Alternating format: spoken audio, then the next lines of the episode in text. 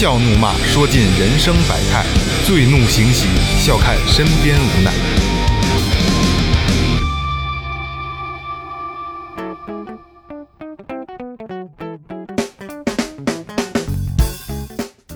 Hello，大家好，这里是最后调频，我是你们的老朋友萌姐。西蒙斯、曹子高、老头儿大面包，新款的四大软啊！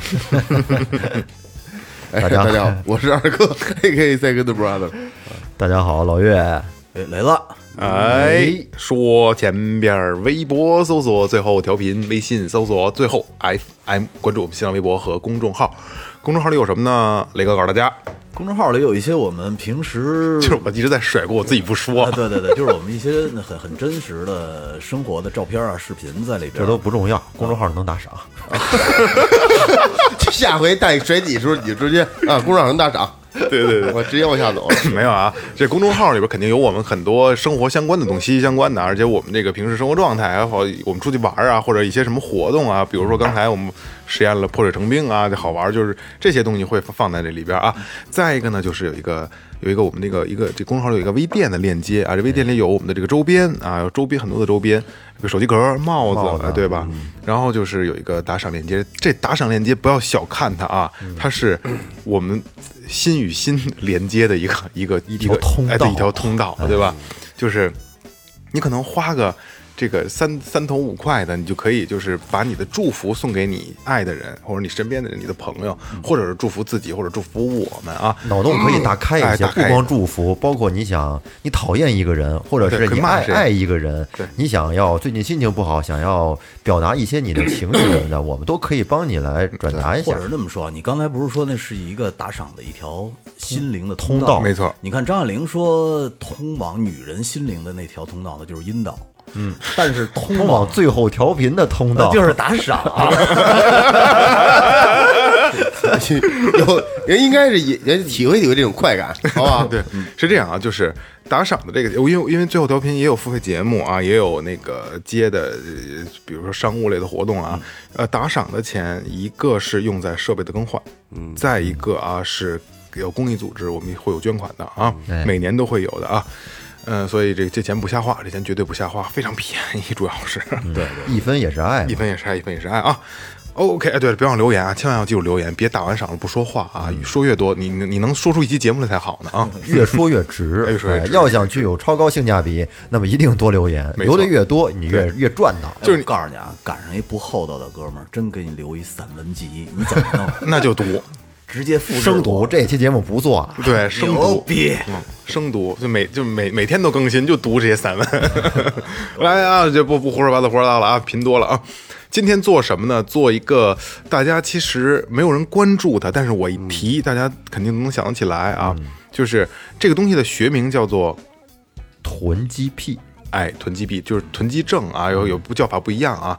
就是最早啊，咱们能生活中常见的就是，不是，尤其是岁数大的这些，可能咱们小的时候，老头老太太啊，他们家不是收垃圾卖废品的，但是他会捡东西回家，有吗？捡东西，还有就是会有很多，就是在生活当中不是很必须的物品，对，但是说呢舍不得扔，没错，攒了好多，没错，没错，没错。嗯，你你们是你们你们你们曾经小时候遇见过这种吗？别小时候了，我每年都扔。我告诉你啊，你们家谁有囤积癖？你听我说啊，我我之前我不是搬家了吗？嗯，我搬家，然后我那边那个二楼，呃，我搬我搬走了以后，嗯，还足足的剩了两屋子一客厅的东西。谁谁囤的？我媳妇儿，就导致我他妈的搁那扔了两年都租不出去，没法租。为什么没法租呢？因为好多东西都是他说他要的。嗯，对，然后呢，我抽了一个周六的下午，我记得，哎呦，那是我若干年来最最快乐最快乐的一天。就是狂扔，逮什么扔？什么，连我媳妇儿新买的那个储满在床上储满的那个垫的那个东西，我全他妈给扔了。其实一次都没用过一。次都没用过太坏了那没办法，问题是你这东西你也用不上，然后你还跟那儿占着地儿，嗯就特别讨厌。我觉得，哎呦，那老头高兴的呀！最开始那老头儿跟他妈垃圾箱那儿等着，一会儿那老头又过来了，上楼道门口等着，最后老头干脆搁我们家门口等着。一别让老头进家跟你一块儿收拾。因为什么呢？因为底下来了两三个捡破烂儿的，哦那老头要不上来的话，丫捡不着了就，他妈抢了，恨不得什么都就就那真全抄上了真全清抄上了没法弄。那这回破案了啊！那个雷哥媳妇儿有这个这个囤积癖，雷哥是有性性瘾癖。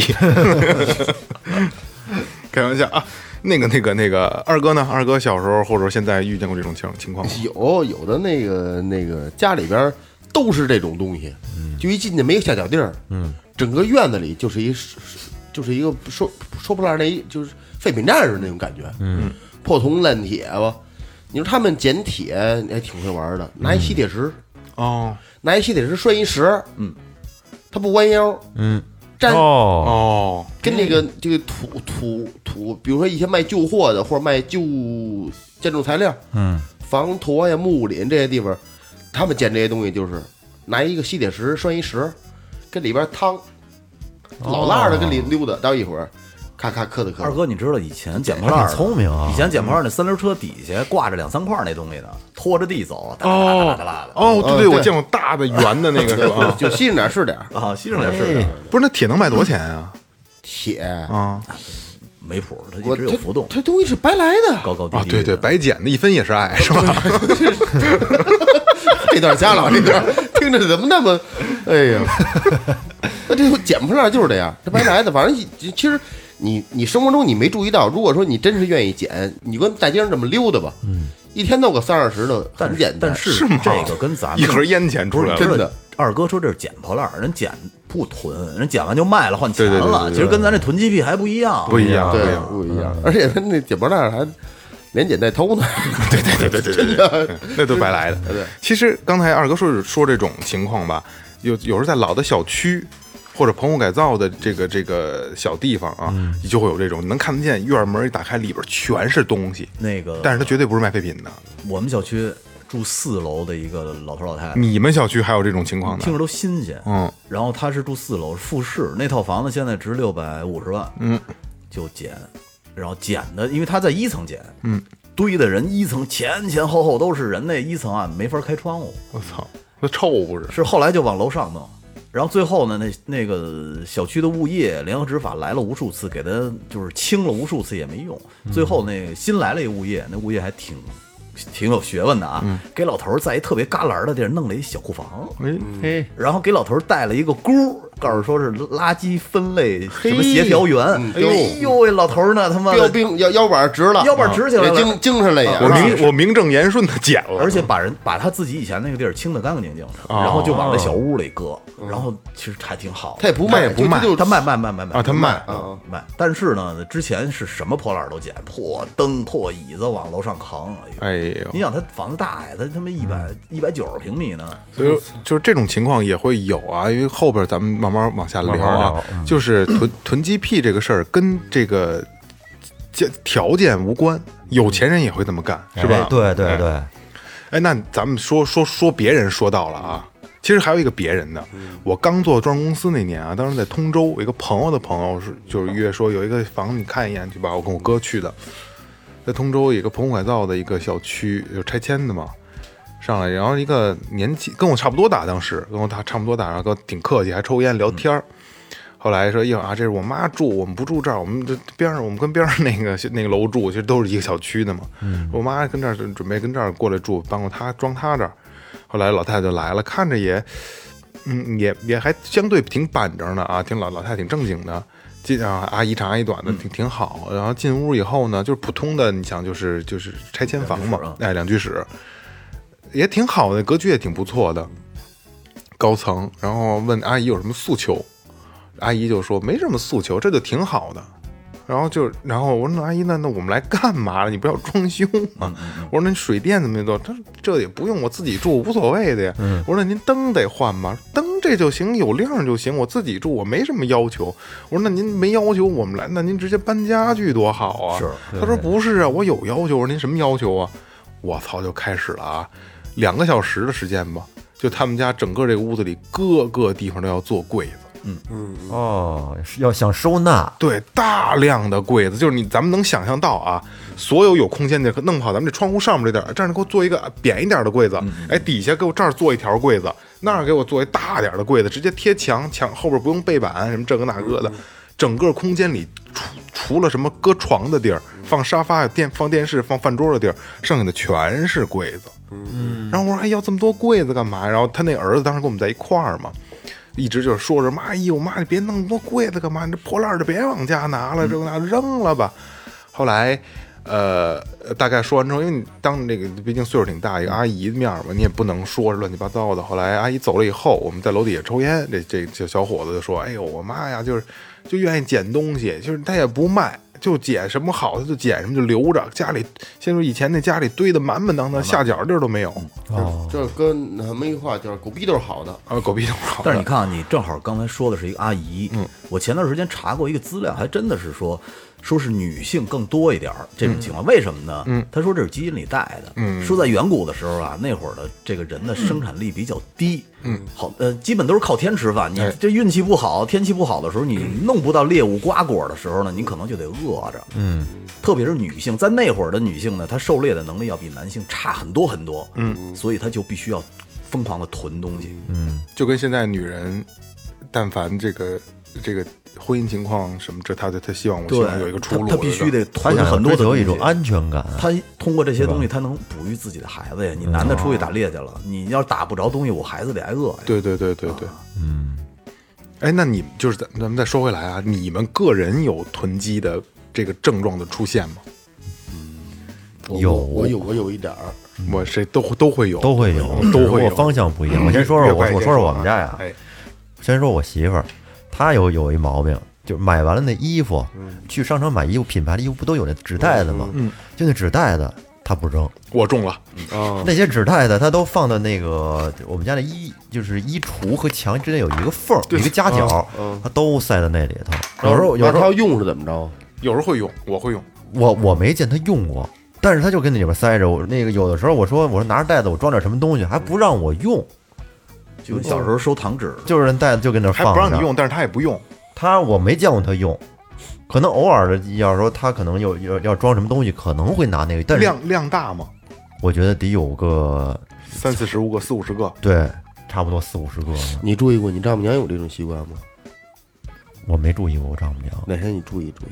嗯，这很多习惯是建立在你的家庭传统，还是他你这个这个家庭这个对习惯上整整个观念下来，他传下来的，有有有一定的有一定的关系。嗯，一个是这袋子，还有就是那个塑料袋儿，就是往装垃圾的塑料袋儿。嗯，那个我以前去商场里面往家也买，就专门的那种垃圾袋儿。嗯，但是那种袋子吧，我发现用不完。嗯，就是那个垃圾袋儿，因为每次订外卖或者出去去超市买东西会都有很多塑料袋儿。对对对。那些袋子就屋里攒了好多好多，甭管大大小小的袋子攒了好多，就是那些正经的垃圾袋儿用不上。但。这个事儿其实就是特矛盾的一个事儿，因为鼓励这种低碳的呃，它可以重复利用，对对对对。啊，你一个袋子用一次就扔了，有点浪费。但是你家里就会囤他妈很多。很多袋子，前段时间啊，我们家厨房里边就，嗯，怎么闻怎么是臭的，找不着。那下水道，我也趴着看了半天，就是找不着。嗯，后来才发现，这这这溃烂了，我那天那天装鱼虾的那个袋子，不知道谁给我扔了，我们家有一个大大塑料袋给我塞进去了。哎呦，我一拿出来以后，恨不得那鱼虾那袋子里都是青色的了。你想那臭味儿，臭味儿满满厨房都是了。后来才知道，让他们全给扔了。而且你说那袋子吧，有很多是特特小的，你要说那种稍微大一点的装垃圾还合适，但是好多小的也也也套不到垃圾桶也，也不扔那种那种袋子也不扔。嗯，我就你刚才说起所呃，嫂子还有别的习惯吗？主要比较明显的就是这个。你呢？我呀，嗯，我可能是我觉得可能是好多男生都都有的一个囤积特点，嗯，电脑里面的一些东西，舍电子产品舍不得删，嗯啊，这个啊还还就是就是那就是毛片儿呗，你说甭管是这个，还还是一些照片什么的，乱七八糟东西吧，好多文档上舍不得删，嗯愈导着导致越存越多，越存越多。对，它要不占地儿的甭删了。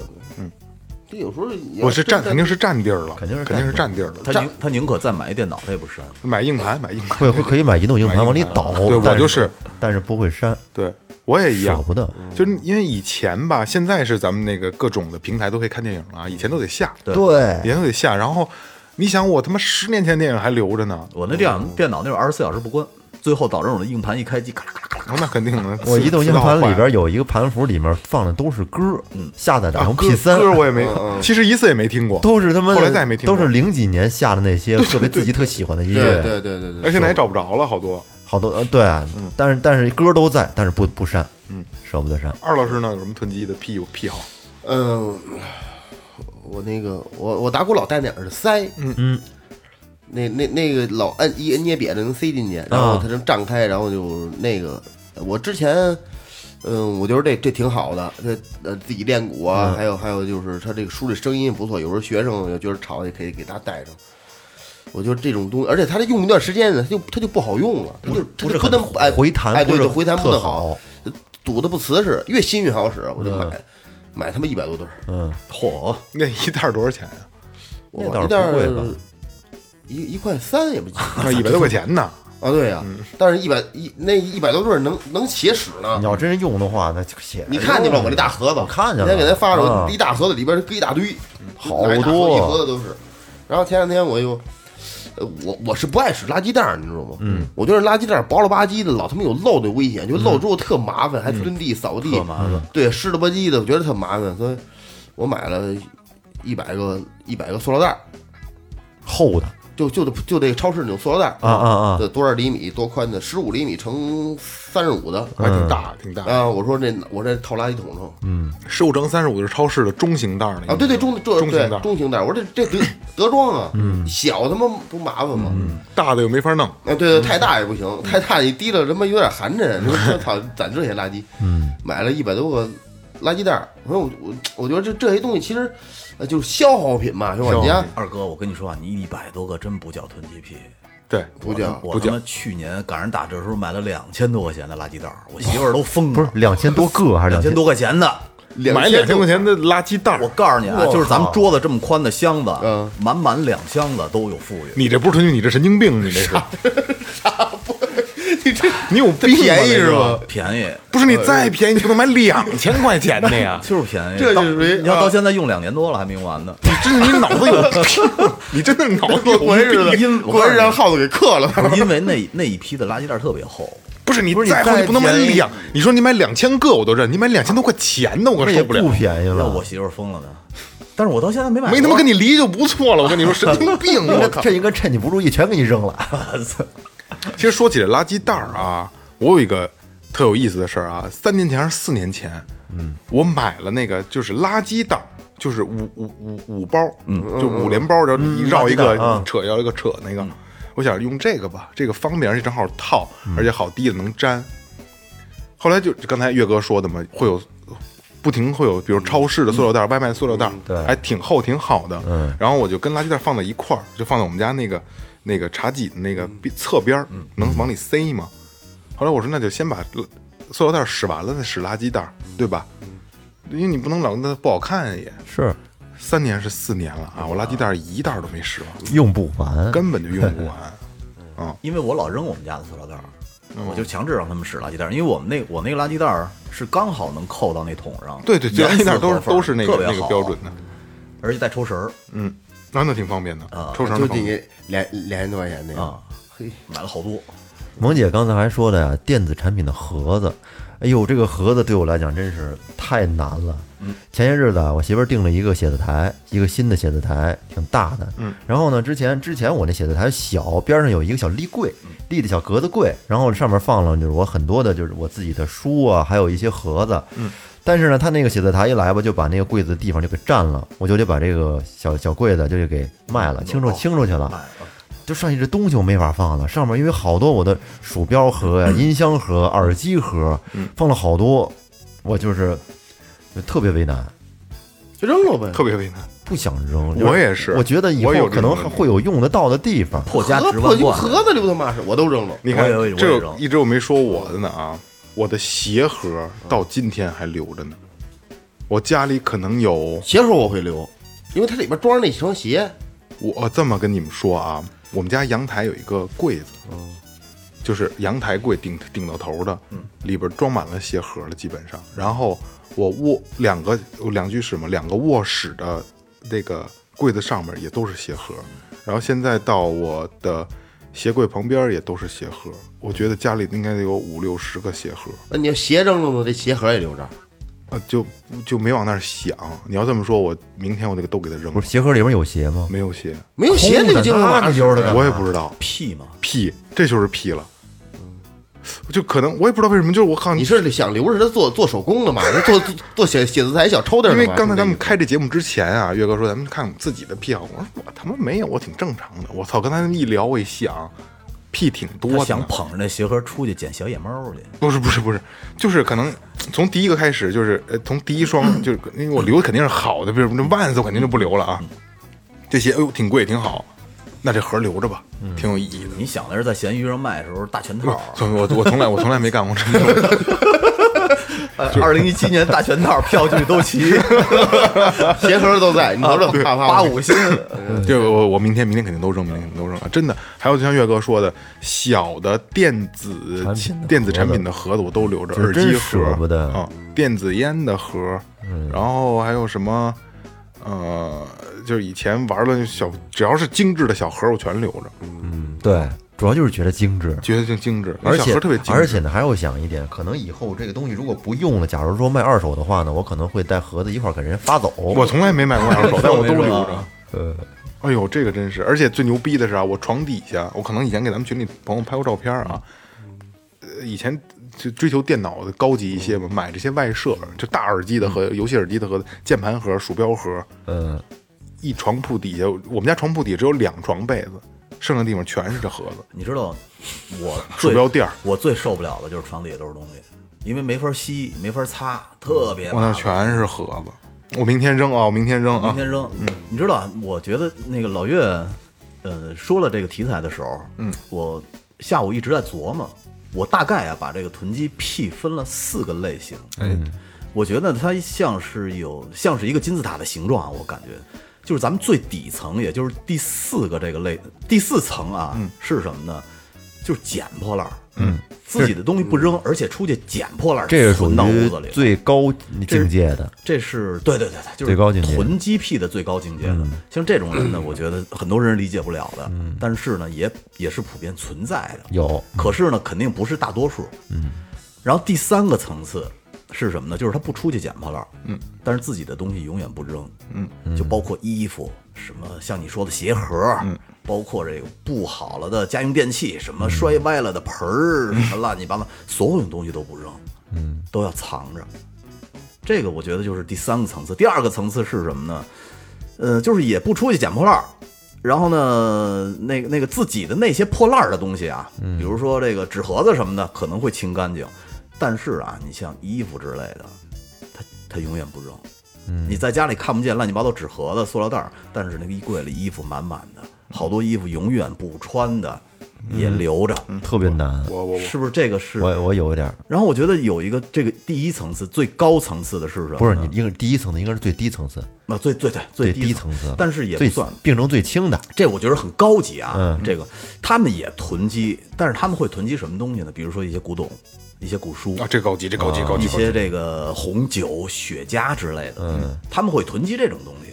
这应该这不算囤积癖了，这算是他们收集收或者收藏。收藏。那你有你仅仅是说起来不一样，对对，他这个这个对对，没错，但是没错，没心，心瘾是一样的。对对性质是一样的，都是囤在那儿，哎，每天看看就挺高兴。没错。但是很有意思的是什么呢？这第二层和第三层的，觉得第一层和第四层是一样的，他们都理解不了。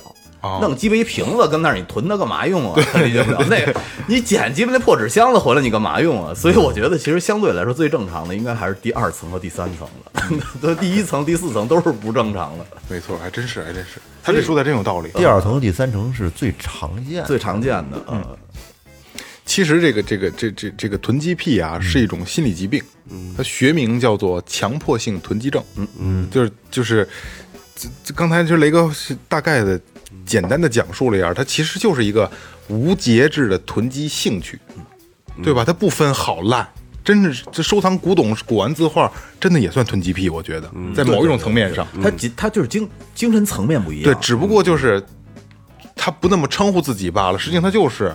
没区别呀。就我要是举假设说，因为我也喜欢这东西，我要有那个闲钱，有那个眼力，我今儿也买一个，明儿买一个，是啊，我也摆着，有那地儿的话，对吧？其实它也是囤积，那时候马未都不是说吗？说他们家他妈的堆的那个红木家具，进进门都进不去，就是那孩子一进门都磕头。那跟垃圾有区别吗？啊，对吧？你在人家面想想起来，那就是点破家具、旧家具，那是什么呀？对，而且囤积癖这东西吧，就是一般就是这咱们这抛开这些收藏这些了啊，一般就是收藏一些没有用的东西，嗯，对，一般都是没有用的东西。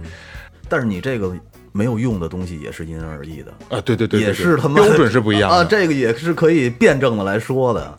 怎么怎么叫有用的？怎么叫没用的？对对对对，而这帮人啊，他是知道自己有这个囤积物品的毛病，他自己知道，自己全自己心里门儿清啊，但是自己找理由是没时间去处理他们，或者是某种原因啊。但实际情况是，他们的处理信息的在处理信息的过程当中啊，他们要花很多时间去决定是否要扔掉某件东西，嗯，所以他们导致跟不上他们。囤积这个物品的速度，嗯，所以变成囤积癖了。淘汰率淘汰率太大了 对，对对对对，刷新刷新率慢。对，嗯。然后呢，这个囤积症这个患者啊，通常有这个刚才我说了，处理信息方面的这个障碍啊，它是它是一种病嘛，对吧？比如说这群人有一个毛病，就是高度走神儿，嗯，他无法集中注意力，嗯这从这是从这个病理上分析的啊，专注力不足或者过度活跃的这种症状都会有。就是神神叨叨的可能，要不然就是这注意力特别不足。你是想着这个，那哟这是什么就就完了，就跑了。这些症状导致他们很难集中注意力去做一件事儿，而不被其他事情被而转移。能能理解吧？我明白，就是不专注。不专注。我们大多数人在生活中是会给这个物品分类的。其实咱们虽然也有不同程度的癖啊，但实际上咱们也会给东西分类。比如岳哥把录音设备搁哪儿，对吧？然后这个玩具都搁哪儿，对吧？嗯。呃，每个人的这个处理的分别的方式，分分成类别的方式是不一样的啊，就像电脑程序一样，就是用用一套体系保存和提取。哪儿今儿哪儿你你回家了，钥匙就搁这儿，可能家里所有钥匙都搁这儿，鞋就脱在这儿了，对吧？走的时候就从这儿拿，就从这儿穿鞋，对吧？囤积症的这个患者跟咱们就不一样，他们没法分类，嗯，就是大概啊，大概啊，是按照这个，他们是按按照这个这个视觉和空间来组织生活，嗯嗯。嗯，明白？就是他只觉得啊这儿能搁得下就放这儿了，嗯，哎那儿行那儿有地儿放那儿了，嗯，他不会像咱们一样规律的去思考这件事儿，嗯，这是囤积癖最大的问题啊，因为你说这个囤积癖，我觉得呀，因为我有一个特别好的习惯，嗯，就是每年过春节的时候必须扔东西。哎这个好，我哎你要这么说，我也是每年春节自己有个小的大扫除，我就自己扔，我因为我我从小跟我奶奶长大的，嗯，然后呢，我那会儿小的时候，我上高中的时候，我记得我就特烦我们家东西特多，嗯，然后呢，我就跟我奶奶说，我说春节的时候呢，扔鞋是把邪气扔出去，嗯，然后我特别高高兴兴的在窗户那儿，然后拿着我奶奶的手使劲往出扔鞋，一扔扔好几双，不是有我的，有我有我奶奶不穿的那种，然后我奶奶特开心，因为我奶奶到那会儿就跟老小孩儿似的，哎，就觉得跟孙子一块儿扔鞋特有意思，然后乱七八糟全扔了就。嗯，现在我也是，现在我去年春节的时候扔了，你像我那个我那白车大白车，嗯，扔了五车的东西，哎呦，就是搬完家以后那，你真挺能扔的。然后我媳妇都不知道我扔什么了。你说那些东西有用吗？没用，全是他妈搬家搬过来的肯。定是不常用的东西。绝对是不常用的。这东西啊，就是你跟那儿搁着，你看它是有用的东西，但对是实际呢，基本十年也用不上。我跟你说这个事儿，你别琢磨。如果要是说让他当事人想，可能他觉得哪件都有用，对都舍不得扔，没错是吧？没错。但是实际上你要给他扔了，扔了也就是扔。他不知道对啊，扔了就扔了什么他都不知道，那一旦一旦知道，根本就不可能。咱们这个中国这传统啊，就有一句话叫“闲着是忙着用”啊，哎，闲着是忙着用。这个这很多东西啊，确实是你平常用不到的，但是真正用到的时候，我这有，你过去拿去，它还是很方便的，是。是吧？嗯，我们家是一零年，是你以前搬的家呀，搬那厂子的时候，那么搬了一个月，就从哪开始要这些都到结束，有一就差不多一个多月的时间，就是东西多，你要搬厂子可不是吗？一个就一个多月，但是那那好好多就这个，得有差不多二十个这桌子那么大吧，嗯，一大工作台，这上边摆满了所有的工具，嗯，扳子就同样一模一样的扳子得有十来个，这钻就多了，这钻得有四五个，这打打胶那胶枪五六个，嗯，就各种什么链子，什么是是是是工具一大堆，他他攒一大堆的东西，实际上根本就不不怎么用，这这很很少去去去以后有头工具工具真是你有扳子，你一个型号的八个的梅花扳子，你有一个俩够了吧？就四五个，嗯，就是就是就是就这样。办一个月可够劲儿。呃，是是这样啊，我我我做了一下这个 这个这个这个功课啊，呃，他这这个病啊，它是有发病机制的，嗯，它还是有这个就是能能够导致它这个这个病的这个这个这个途径的啊。第一个就是遗传因素，哦，哎，它是这个囤积症双生子概念，怎么叫双子概念啊？囤积症障碍中主要有两个主要症状，一个是难以丢弃。一个是过度获取，对吧？这刚才咱们都都都聊都聊过来了啊。这两种症状分别是以百分之四十五和百分之四十九来遗传的，而这个病的总体遗传度是百分之五十一。就刚才为什么说二哥会问你说你丈母娘有没有这个习惯？还真是这个是有遗传因素的哦，对，遗传的。对，第二个因素呢就是环境因素，有百分之五十二的囤积症患者与他个人的这个生活经历有关，应激事件会会会造成的有这种心理疾病啊。这个比例在童年时期就出现了囤积症行为的患者是是是明显是下降的，但是特别有意思的是，就是研究者没有发现囤积障碍的发生和加重和早年受到这个物质剥夺是有关系的，这都不是说我从从从小的时候抢走你什么东西了。你才得的，而且是其他类型的应激反应。他好多囤积症的人其实是对生活没有安全感的，他才去囤积呢。嗯，呃，你你比如说咱们去年春节的时候，不是有疫情了吗？嗯，很多人就开始囤粮，其实那个也方便面，超市抢方便面算是一种囤积，这属于缺乏安就是缺乏安全感嘛。嗯，其实我觉得很多这个囤积舍不得扔吧，一个是包括衣服、生活用品，还有一个就是觉得这些东西是代表了一个。自己的一段记忆，嗯嗯，这些东西舍不得扔，觉得扔完之后，可能这段这段记忆就没有那么那个真实啊。对对，我会有这种，是吧？会有这种，因为我妈爱扔东西，我我我爸老说我妈老什么什么都扔，什么都买。其实我我妈就经常把我一些就是我们家以前的那些生活用品，包括我小时候的书，还有那些就乱七八糟用不着东西嘛，全都给卖了。其实有的时候我要想起来，那些东西有有的确实还挺好的。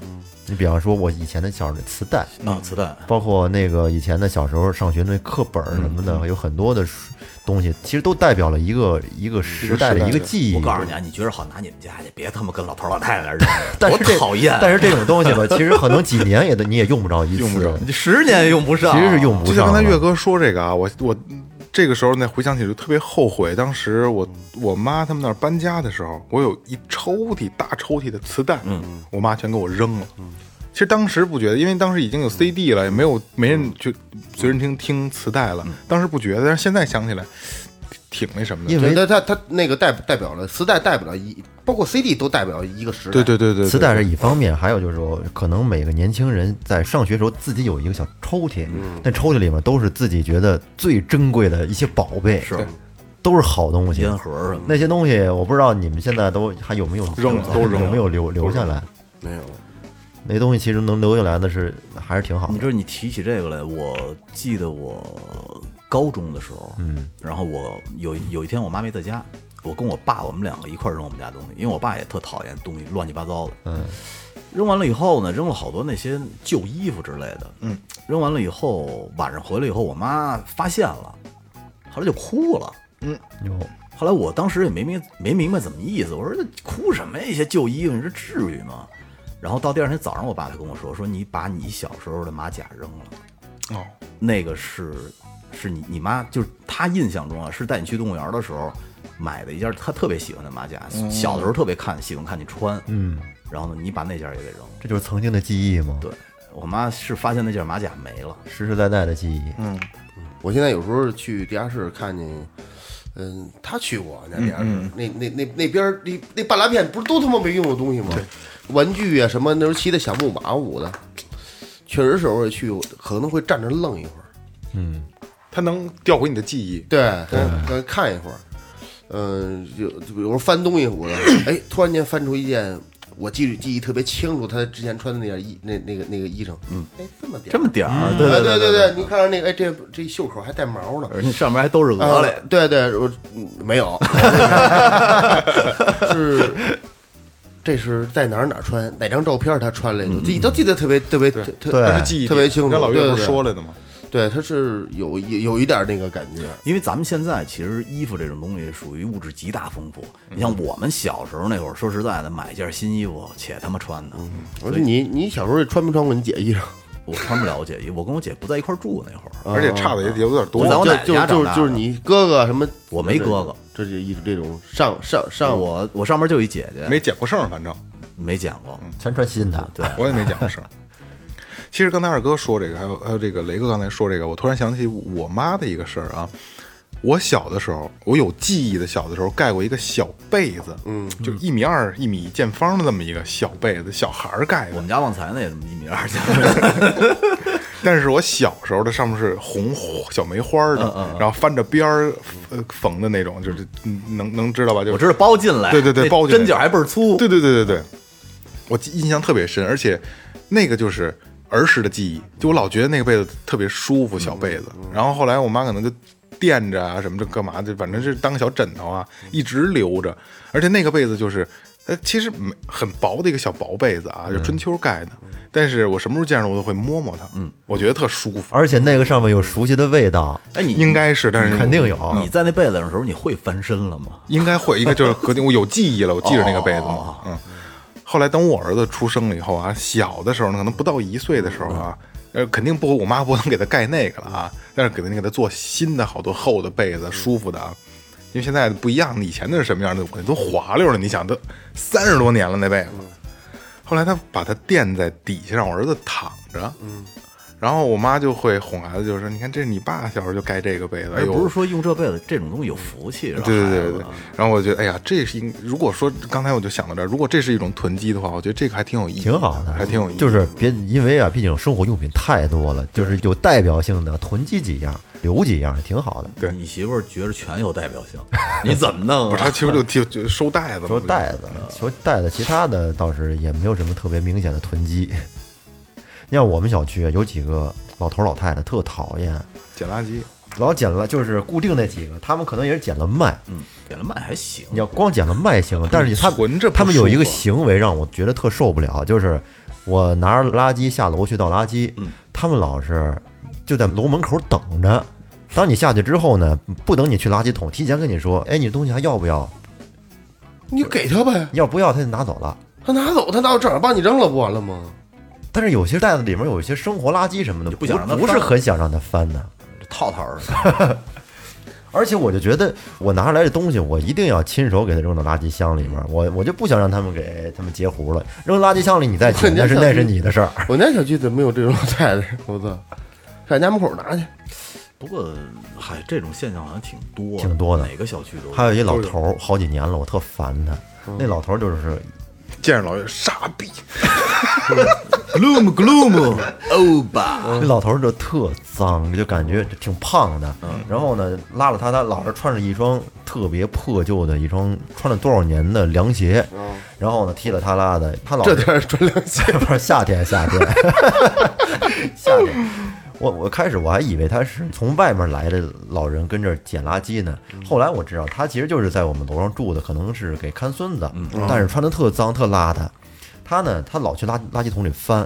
有一回我在车上着车，看他翻，翻完之后呢，翻出一瓶没喝完的饮料来，自己拧开家收了是吗？喝，自己收了给。我操，那挺喝了，我觉得我操，真他妈估计弄脏到农村里来的。嗯，就是我不，你们见没见过在麦当劳遇见这种人？拾荒者在麦当劳晚上住，你有的时候晚上可能补个夜宵啊，或者是稍微晚一点去吃个东西啊。你吃完东西之后，你晚上吃不了多少东西，嗯，对吧？你可能剩的薯条还有鸡块，对吧？或者汉堡你剩半拉，你就扔那儿了，然后你就就拾荒者就你起来他就转身就过去，有可能你在你有时候在一楼，像二楼上厕所，对吧？你下来以后他就过去了，过去就要拿你可乐喝，我就把他拦下来，我然后我直接给他扔掉，我说你吃这鸡块吧，嗯，薯条鸡块你随便吃，我吃过你就别吃了，这太埋汰了。其实咱说呀，要是说真是生活很窘迫，连饭都吃不上了，这种行为其实是有情可原的。但是有好多他并不是说真正的生活条件困难，家里的条件可以，那就是所谓的出去不捡就是丢，哎不，过住你们小区应该真的是可以是啊是啊，记不记得前些日子我那车不是被划特厉害？我去就是老老鸭子干的，老鸭买了这傻逼划的，不是捡东西啊，拉不下了，弄一三轮车。破案了是吗？没有没没破案，我然后第二天我去那小区物业我查监控，我是从头一天下午从二哥那下完课回来，然后停在那儿，下午四点我看监控，用倍速看啊，一直看到第二天上午十点，看了他妈将近俩小时，就在我车旁边啊有一个老太太，她就是捡垃圾，就看着她在我那车前面来来回回的不停的。说过去回来，过去回来，过去回来，就是捡垃圾。有人扔垃圾，他就跟过去，然后把垃圾捡回来，放到那个楼道口的位置。就在楼道口堆了好几袋子，全是他的东西。嗯，其实我特别我们小区有这种人嘛，就是老头老太太就愿意就是捡垃圾，因为每个楼单门口都有一个垃圾桶嘛。嗯。然后因为我们那院儿年轻的不太多，也这小孩儿啊，就是像我这种情况的并不多。然后我呢，以后咱们会买买饮料嘛，或者说就是自己家里买成箱的可乐听的那种啊，我都会不单独扔嘛，我就可能放在那个放在盒里边等着一块儿扔。我特别不愿意看他们这些老头老太太吧，去垃圾桶里翻，你知道吗？往出拿。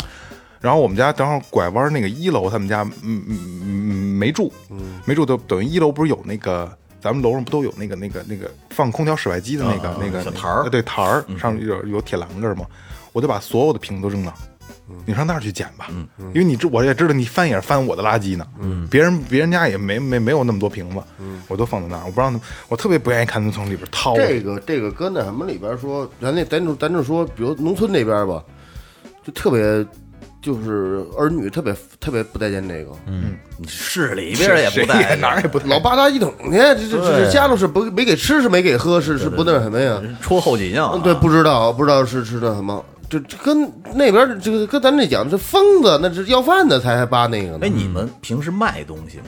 比如说瓶子呀，卖扔啊！直接扔。你知道现在不都有爱分类吗？我就不卖，因为我跟我妈他们，我妈他们老说让我攒好了拉小吃卖了去。后来我就跟我妈他们说，我说你扔是一种施舍，你你这么想的话，你就你就你就能想开了。你们店里那些纸箱子什么卖吗？我不管，你看我们这都卖，要不然你喝这水哪儿来的呀？卖那是他他们的，你就是我，你像我自己家，我们家那些什么那那个瓶儿啊、纸啊，我全是扔，因为我就觉得这是一种施舍。你就是你扔给他们了，他们卖了钱以后可以买吃的。嗯你这么想，你这你这么想，你能想通了。不是你你是你你卖给收破烂儿，人家也卖呀不。是你听我说呀，但是你要人收破烂儿的钱了呀。你这么你这么想的话，你就能给自己懒得卖东西找一个特别合理的理由。人收破烂儿给你钱，收破烂儿人还加价卖出去。等一下，等一下，等一下啊！我好久没没卖过废废品了啊！现在不是卖不上价去吗？不知道分分卖什么？呃，纸纸箱子还凑合哦纸箱子纸箱子易拉罐什么的卖不上价易拉罐我记得我小时候卖易拉罐能达到一毛钱一个那那会儿，贵。是吧那种铝的那种健力我记宝的易拉罐。我记得我他妈前几年卖过一回，我诚心就是攒一夏天的饮料瓶子，我说去卖，特别多，好像我没记错的麻话，袋了的，是我们家一个新的洗衣机的嚯盒，因为洗衣机留下来，你们京东送过来之后，他会告诉你盒子别扔，三个月之内可以可以给你退换的，只要盒子别扔，我就把那个那个箱子就扔到他妈的阳台，我就存这个瓶子，我正好赶一个夏天，我记得。我存了一个洗衣机的洗衣机盒子的这个瓶子啊，而且还有好像小箱子什么的，我去卖，卖他妈十几块钱，我再也没卖过了，别耽误那功夫了。我就觉得，你如果不想老了去捡破烂儿或者存东西的话，你从现在就要有一个断舍离的态度。哎，尝试着尝试着去扔一些。为什么呢？？因为我觉得这种心，这就这种问题啊，肯定会愈演愈烈。就是你岁数越大，你越不想扔。没错，你如果现在你看三十多岁你就不想扔，到了五十多岁的时候就根本不扔了，到了七十多岁的时候就开始往回捡了。我觉得是有可能这样。所以说你你这个你。与其这样呢，你三十多岁的时候当一败家子儿，你逮什么扔什么，嗯，尽量没用的东西全给它清了。你到五十多岁的时候呢，哎，可能仅仅的是不想扔了。你到七十多岁的时候也不至于往回捡，我是这么琢磨的。哎，你就就你们穿的这衣服嗯，衣服你们你们扔吗？扔一年扔一次，扔，会扔是吧？会扔，对，大包大包，在挑选衣服的时候，师傅会不会觉得很纠结呀？很纠结。是吧？这个过程特别难。我用了两年，把衣服我觉得现在扔扔差不多了。我觉得这对我一点都不难，这怎么？这就就扔衣服，可能我也不是特别多啊。比如你黑的吧，就领子领子掉色儿扔，这白的领走形了扔肯定扔，领吊绳肯定扔。就这这种的，就黑，比如黑又这裤子，这裤子一提了起包了，起球了扔，就就呱呱就往上捡。你不扔你怎么捡新的？怎么买新的呀？没裤子这是，有问题的，有没衣服了的时候一堆没有问题的东西，你说不想我没有穿。哦，那还行。我基本上没有，我就基本上就就就很很少遇遇这样，要不然就是我都穿，嗯基本上都穿到没法穿了。我之前好多就是这个扔的比较头疼的，就是都都能穿，我还挂着吊牌呢，都挺新的我都还有挂着吊牌。但是好多呢，你觉得有可能某一个机会会穿一下，你发现一年也穿不上一次。我没有，我我觉得他他们穿衣风格，包括你买的东西也不一样，因为你不是你他妈干服装的，你这个你不对对对一样。，他可能不不太一样，衣裳也多。反正我我就是这老是就是你那几种色儿，就那几件儿，那那几那几款，反正就能穿就肯定能穿。嗯，要不能穿就绝对是穿不了的，就直接就不是夸夸就扔了。嗯，裤子最多扔的，嗯，裤子最多，半袖嗯。嗯，半袖可肯定。那咱们关于囤积癖说了这么多了，最后我给大家说一个啊关于这个比较极端的囤积癖的案例吧，哎世界著名的啊。我操，世界著名。对看来这是什么全世界的问题、啊。轰动全球。对，这是最早让囤积癖被大众所认知的一个，应该算是鼻祖了哎。他们的名字呀，以前甚至代表了整个囤积癖的团体。嗯，这是在美国的一对兄弟，叫科利尔兄弟。嗯。他们呢，家庭其实是很富裕的啊，在他们身上发生的这个故事特别的传奇。他们俩出生在美国一个传统意义上的中产阶级家庭。嗯，他父亲呢在曼哈顿当医生，工作不错。哦，那很厉害。哎，母亲呢是歌剧院的歌手，嗯，从小生活很优越。哥哥呢叫河马，弟弟叫兰利，嗯，先后呢兄弟俩都进入了哥伦比亚大学。后来呢，在工作之后，哥哥当了律师，弟弟从小学钢琴，后来成了一个钢琴经销商，人生看起来都很不错呀，是吧？可以说日子过得挺潇洒。在一九一九年的时候，他们的父母呢出现了一些变故啊，分居了。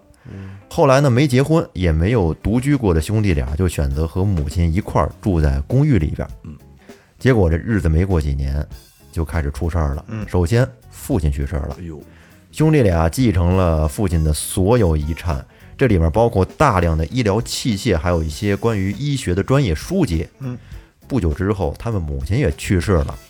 这哥俩呢，则继续在他们在曼哈顿的那个哈林区的公寓里面住着。嗯，从那儿之后，他们的命运就开始出现了转折。首先，这哥哥河马因为中风导致了双目失明，哎呦喂，后来又因为风湿而瘫痪了，看不见，后来也不能动，嗯，只能长期跟家里待着。而弟弟呢，为了照顾哥哥，则辞去了这个钢琴经销商的工作，跟家里全职照顾哥哥哎，。这哥俩还都没结婚啊？没结婚啊。后来到了一九三零年的时候呢，经济大萧条打乱了他们本来这种稳固的阶层，就是大量的贫民和黑人就涌入了原本属于这种富有阶级的这个社区。高档街区，哎，他们因为在这哈林区呢，就是属于一个典型的富人区，所以在他们那儿犯罪率明显的要增加。嗯，后来这兄弟俩因为担心这安全的问题，慢慢的就开始过上了这种自闭的生活，开始变得有点神经质，甚至认为如果要是说他把哥哥送到医院里边，他们甚至害怕医生会害他们。他们只信任当时父亲给他们留下来的那一万五千本医学书籍。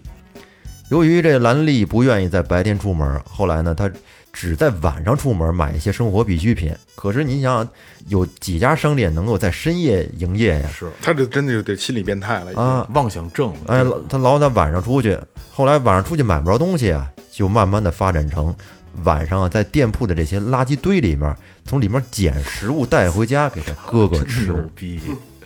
他不吃，给那哥捡回去吃。他这可能在外面自己吃点儿吧。他连捡就连吃了，还不舍得吃呢。呃，再后来，因为克里尔兄弟他们不再缴费了，他们的这个电话线被掐断了。后来这水电煤气也都暂停供应。于是兰利啊手还挺巧，把一台汽车的发动机改装成电机，用这水泵从附近的公园里面抽水。冬天呢，用这小型的煤油取暖器自供暖。然后由于这就是兄弟俩比较古怪的生活作息，这街坊邻居就开始传起谣言来了，说他们老不出门，家里面肯定藏有大量的贵重物品，还有这个钱财。嗯嗯嗯，啊，与世他们为什么与世隔绝呢？就是因为怕人们去偷他的财产，感觉花不完的钱啊。嗯，就是守财呢，跟家里。后来这个事儿在这《纽约时报》发表的一篇文章之后呢，就进入了在舆论上进入了一个高潮。这个文章称，这兄弟俩拒绝了房产经纪公司购买房子的请求，而对方开出了高达十二万五千美元的价钱，相当于二零一九年的一百九十五万美元。嗯，就是出了很高的价钱想买他们房子，他们不卖。嗯，然后这报道一刊登，基本上从舆论上来讲吧，大家都坐实了这兄弟俩拥有大量的财产这个传言。真他妈三八这些，啊而从这之后，也引来了大量的不速之客，有想要入室盗窃的小偷，也有路过闲得慌的，从他们那窗户啊，然后往里面扔石子儿，窥探就是纯。闲的了。对一些熊孩子们，就是这些遭遇吧，让这兄弟俩就变得比以前更加的敏感，也更加封闭。他们把一楼那窗户用这铁栅栏给封上了，并且拆掉了门铃和电话，就拒绝和外界一切人的来往。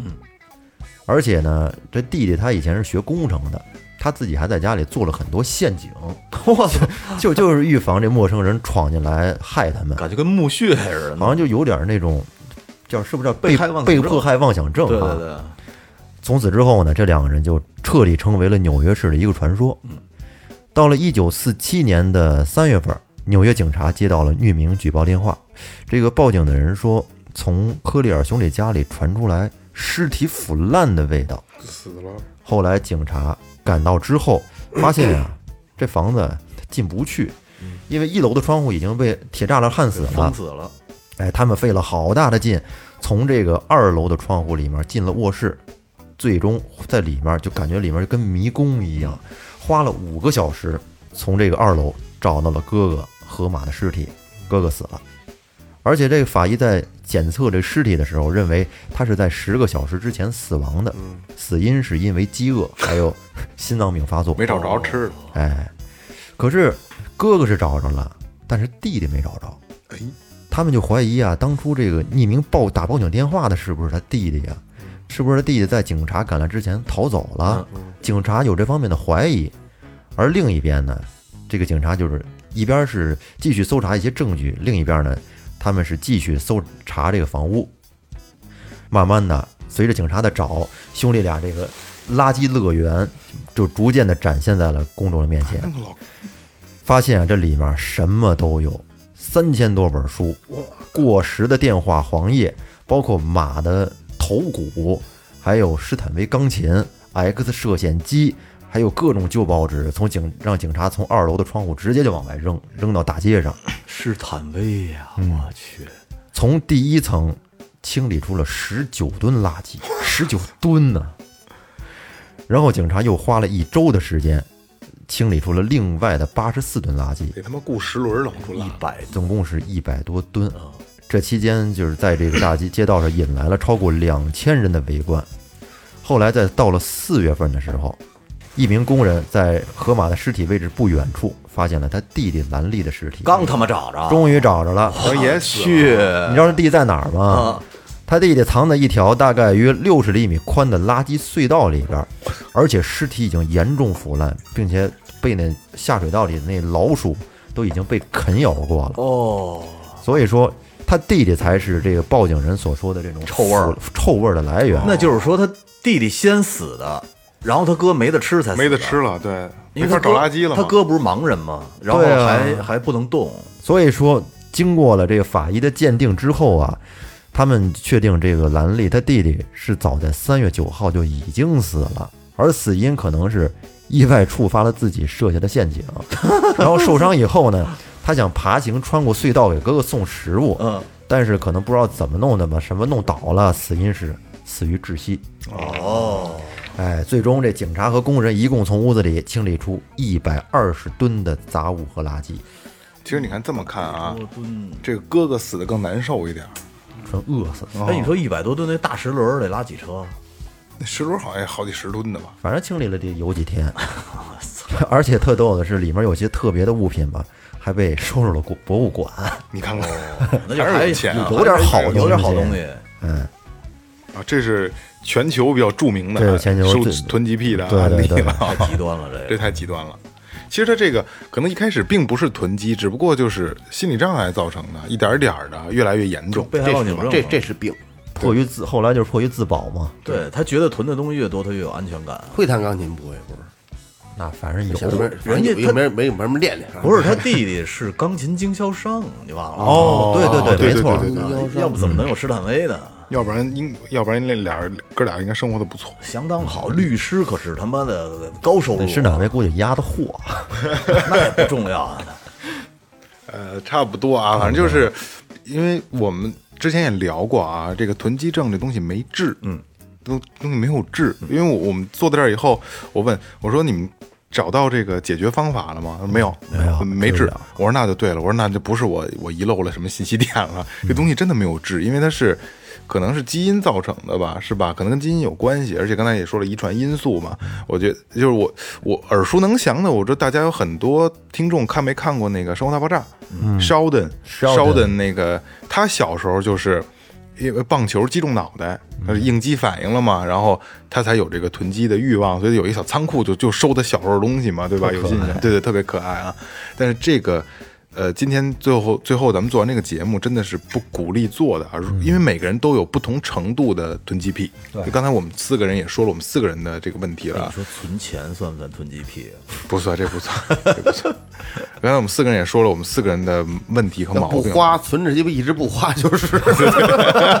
就是守财奴不就那样吗？对，所以就是雷哥说过一个词啊，就是断舍离，我觉得很重要啊。呃，正好也马上要过年了，我最近可能要真的要扔一批东西了，真的而而且这个东西，我觉得呀，就是说扔东西啊，最重要的还是说得从自身你去想明白这个事儿，渐渐的去习惯去扔一些，你开始想不明白，扔一些东西想。不明白我扔东西的时候，我也觉得好多东西是有用。但是这些东西可以自己扔，不建议你给你给别人扔。就像雷哥这种做法，我觉得特别不好。特别不好。你像你自己存了那个，不是那没办法，他存存了一个媳妇儿囤积症啊，存了一个盘符的电影，让人家过来咔一下全给你删了，挺难受的。我 操，多痛苦啊！就你自己误删，你都能认，是吧？你误删你都能认了，但是别人给你删，你受不了。受不了。雷克攒了一百万，让别人给花了。好吧，就是从最后做起，然后从大家做起啊，尽尽量不要有这种臭毛病，这是一个坏习惯啊，能扔就扔，而且不要去做出选择，就是你不用就是不用，好吧？别不要留着它了。我而且家里东西越少，你心情越好。没错那，些毛片儿不看了就删了呗。我那个我真删差不多。过一遍，基本上会过一遍，过一遍吧不精彩的都删掉了不精彩的都删了，估计又费费又费手了，又给。对，好吧，那这样啊，好那个从最后做起，从我们自身做起啊，千万要杜绝囤积癖这个症状啊。嗯，这就是最后调频，感谢每位听众，拜拜。拜拜。